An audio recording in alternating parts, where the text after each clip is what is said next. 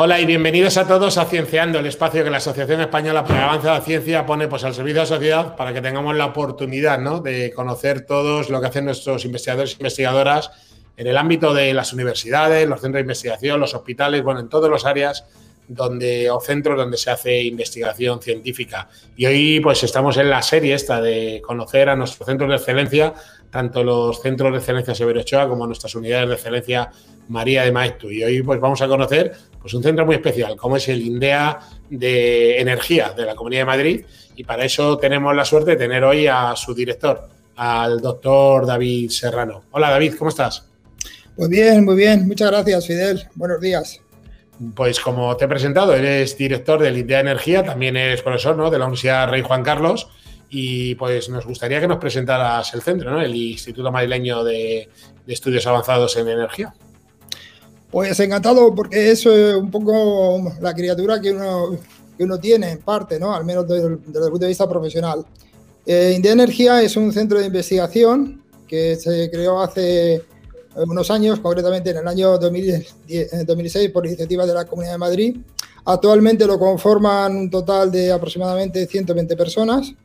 La misión principal de este centro es la realización de actividades de I+D eh, para contribuir al desarrollo de un sistema energético sostenible, minimizando, por lo tanto, el impacto ambiental tan fuerte que tiene el sistema, el sistema actual. Los órganos de gobierno más importantes de este centro son aparte de, por supuesto, el comité de dirección, pero lo son el patronato y el consejo científico. Tenemos un patronato porque la fórmula jurídica de India Energía es la de una fundación, una fundación del sector público. Es un patronato en el que se sientan representantes de sectores y de instituciones muy diversos, lo cual es un valor bastante enriquecedor. Tenemos representantes de la Administración Regional, de empresas, de las universidades públicas de la Comunidad de Madrid, el CIEMAT, de expertos en energía y de científicos. De hecho, el presidente del patronato, el profesor Martin Karl Smith, es un científico, es un catedrático de la Universidad de Hamburgo en Alemania. La función principal del patronato pues es muy importante, es la de aprobar todos los años el plan de actuación y el presupuesto y después de verificar el cumplimiento de los mismos. El otro órgano que comentaba antes es el Consejo Científico, eh, formado en este caso exclusivamente y lógicamente por científicos, muchos de ellos extranjeros, que tiene una doble función, básicamente. Una función, por un lado, de asesoramiento al comité de dirección en lo que es la definición del plan estratégico del instituto y la otra función, casi más relevante, yo diría, que es la de evaluación periódica de nuestros resultados y de nuestras actividades. Como resultado de esa como consecuencia de esta evaluación, pues el, Consejo Científico elabora todos los años un informe que nos remite al Comité de Dirección y que remite también al patronato, en el que se hace una valoración de esos resultados del instituto y se hace una lista de recomendaciones que nosotros tenemos que, seguir y que tenemos que poner en marcha. Me gusta preguntaros siempre a los institutos sobre vuestra posición científica, no tanto a nivel nacional como internacional ¿En qué posición se sitúa actualmente el INDEA Energía? Pues India Energía hay que tener en cuenta que cuando se crea en el año 2006 se crea absolutamente de cero. De cero significa pues, que se designa una persona, que en ese momento fui yo, como director y un gerente y no hay nada más. Partimos absolutamente de cero. Hemos ido creciendo, además, durante años en paralelo a, la crisis económica, a la recesión económica tan fuerte que sufrimos.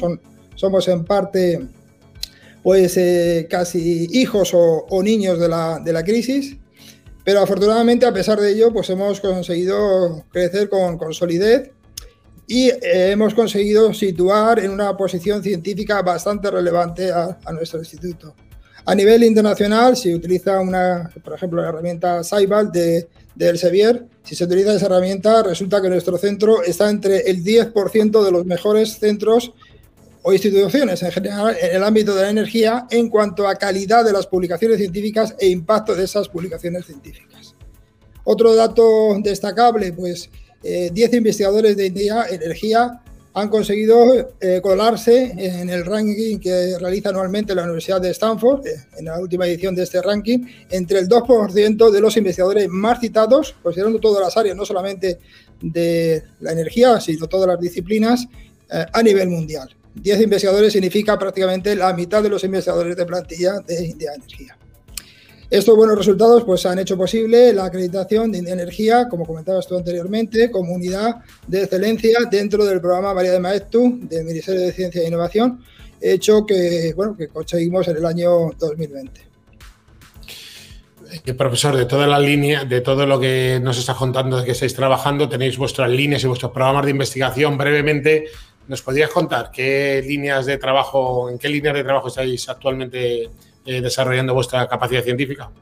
Sí, eh, nosotros tenemos un programa estratégico, un programa científico que define lo que serían, más que líneas, las grandes temáticas de, a seguir eh, de, actuación en las actividades de investigación. Y en esas temáticas pues incluyen un listado, voy a intentar ser breve, de, de, temas que son de bastante actualidad, que son de bastante relevancia eh, un poco encaminado a conseguir esa ambición que comentaba yo antes, de conseguir un, o contribuir al menos al desarrollo de un sistema energético sostenible. La primera línea pues, sería la producción de combustibles sostenibles a partir de diferentes materias primas, como son la biomasa o como pueden ser los residuos plásticos. Otra línea relevante es el desarrollo de nuevas vías de aprovechamiento de la tecnología solar de concentración para la producción bien de combustibles solares, por ejemplo, pues de hidrógeno, o para el suministro de calor en procesos industriales. Una tercera línea de bastante relevancia y muy conectada con muy importante y muy conectada con el sector industrial, es la de almacenamiento de energías con vistas a solventar una de las principales limitaciones de las energías renovables, que es su intermitencia. En esta línea estamos trabajando con sistemas de almacenamiento termoquímico, pero en gran parte sobre todo de almacenamiento electroquímico, supercondensadores, baterías. Otra línea es el diseño de nuevos modelos de gestión de las redes eléctricas con objeto de facilitar la penetración de las energías renovables, de acuerdo al que sería el concepto de de redes eléctricas inteligentes. Eh, también estamos trabajando en el desarrollo de sistemas y dispositivos con una elevada eficiencia energética. La siguiente línea o temática es la valorización de CO2, el considerar este contaminante no como un residuo, sino como una posible materia prima para su transformación en productos con, valor añadido, un tema que, que, nosotros llevamos trabajando ya varios años, pero sin embargo ahora se ha puesto de muchísima actualidad recientemente. Y finalmente la última gran temática, que es transversal a todas las anteriores, sería la evaluación de la sostenibilidad de los sistemas y tecnologías energéticos aplicando metodologías de análisis de ciclo de vida para asegurarnos de que realmente lo que estamos desarrollando eh, es más sostenible, eh, es mejor que las tecnologías convencionales. Y también dentro de este campo se está trabajando no solamente en lo que sería el ACV convencional, sino en evaluar el impacto social, ¿eh? que cada vez tiene más, más importancia y más relevancia. La verdad es que son muchas líneas de investigación y sería difícil eh, sintetizar seguramente los resultados de las mismas, pero de forma general y para que la sociedad que nos esté viendo en esta videoentrevista puedan hacerse una idea de la utilidad, ¿no? Al final de la ciencia que hacéis puede llegar incluso al, al, al mercado o a la sociedad, a los ciudadanos ¿Qué ejemplos te gustaría eh, poner sobre las actividades que, hacéis y habéis conseguido? Pues sí, la verdad es que es difícil hacer esa, selección. Esa selección hay que tener en cuenta que solamente durante el año 2020, el año pasado, tuvimos en total activos eh, un, número de 82 proyectos y contratos de investigación con financiación externa, es decir, casi uno por investigador eh, trabajando básicamente, alrededor de la energía, pero al final la energía y el medio ambiente forman un binomio que no se puede olvidar. Entonces también tenemos proyectos más relacionados con el medio ambiente e incluso con materiales, porque muchas veces eh, las tecnologías eh, de las aplicaciones energéticas o, o, de la resolución de problemas medioambientales se basa en el desarrollo de materiales avanzados. Esos serían un poco los tres pilares al final en donde estamos trabajando energía, medio ambiente y, y materiales avanzados. Eh, voy a poner tres ejemplos. Ya digo que es bastante eh, difícil y me dejo fuera muchos otros de ellos, pero bueno, tres ejemplos. Eh, uno de ellos sería en el ámbito de los residuos plásticos, que son un problema acuciante en la actualidad por, por su impacto ambiental. Bueno, pues ahí estamos trabajando en el desarrollo de procesos de reciclado químico de los residuos plásticos para transformarlos en productos o en materias primas que puedan volver a, utilizarse en la fabricación de polímeros o de otros componentes. Bueno, pues ahí estamos obteniendo en este momento, en el contexto de un proyecto europeo, del proyecto NONTO, resultados muy interesantes, combinando eh, tratamientos de pirólisis y de eliminación de compuestos halogenados. Otro ejemplo, en este caso, de resultados obtenidos en el proyecto Santi Liquid, otro proyecto europeo, ha sido la conversión de mezclas de CO2 y vapor de agua con aportación de energía solar de alta temperatura, primero en gas de síntesis y después mediante un proceso Fischer-Tropsch en combustibles líquidos. Un proyecto muy interesante que ha demostrado la viabilidad de, este concepto. Y finalmente, el tercer ejemplo que me gustaría destacar es el de los desarrollos que estamos consiguiendo en, eh, en, el diseño y desarrollo de nuevos conceptos de baterías, de sistemas de almacenamiento electroquímico. Ahí estamos trabajando en baterías de metal-aire, eh, baterías eh, de flujo, baterías y membranas, eh, en bastante conexión, como decía antes, con el sector industrial, con el objetivo de aumentar la capacidad de almacenamiento energético de estos sistemas y aumentar también, incrementar su durabilidad.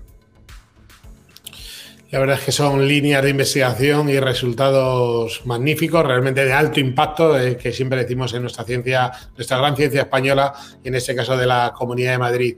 Antes de terminar, profesor Serrano, me gustaría tener tu valoración o tu opinión o qué mensaje te gustaría dejarle a la sociedad sobre la importancia que tiene la ciencia en nuestros días. Bueno, ya sé que me vas a decir que soy poco original, pero es evidentemente imposible no hacer una referencia en ese momento al impacto que ha tenido la pandemia en cuanto a la percepción que tiene la sociedad y los gobernantes, porque bueno, hablamos de la sociedad, pero en definitiva las decisiones las toman eh, los, los, gobernantes, las administraciones públicas, en cuanto a su percepción de la ciencia y, y a la importancia que tiene. ¿eh? El logro de, de desarrollar vacunas contra el COVID-19 en menos de un año es un logro excepcional. Para mí ha sido un logro excepcional. ¿no? Se han batido récords y además vacunas de alta eh, eficacia. Entonces, en este contexto yo creo que la, ahora mismo la, la, sociedad en general está muy sensibilizada con la ciencia y es algo que evidentemente los investigadores debemos aprovechar. Pero para mí el mensaje o lo que yo les pediría a la sociedad en general es eh, que que de, alguna manera ellos continúen eh, exigiendo o requiriendo a nuestros gobernantes que ese apoyo de la ciencia eh, que, estamos recibiendo en ese momento, ahora mismo vienen bastantes fondos como fondos de resiliencia y van a llegar, eh, pues no sea primero coyuntural, de manera que ese apoyo de la ciencia no se quede, no se quede en los discursos.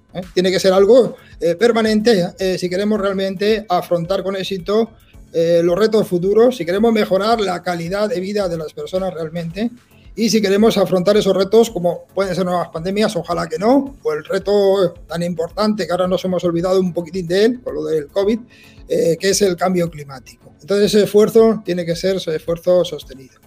Y al final, importante, eh, la ciencia requiere equipamientos, equipamientos costosos, sí es cierto, pero requiere sobre todo de ideas, ideas generadas por investigadores excelentes. Entonces tenemos que cuidar, por favor, las administraciones y la sociedad hay que cuidar a los investigadores para que no se vayan a otro sitio, para que los mejores se queden o vengan a, a nuestro país.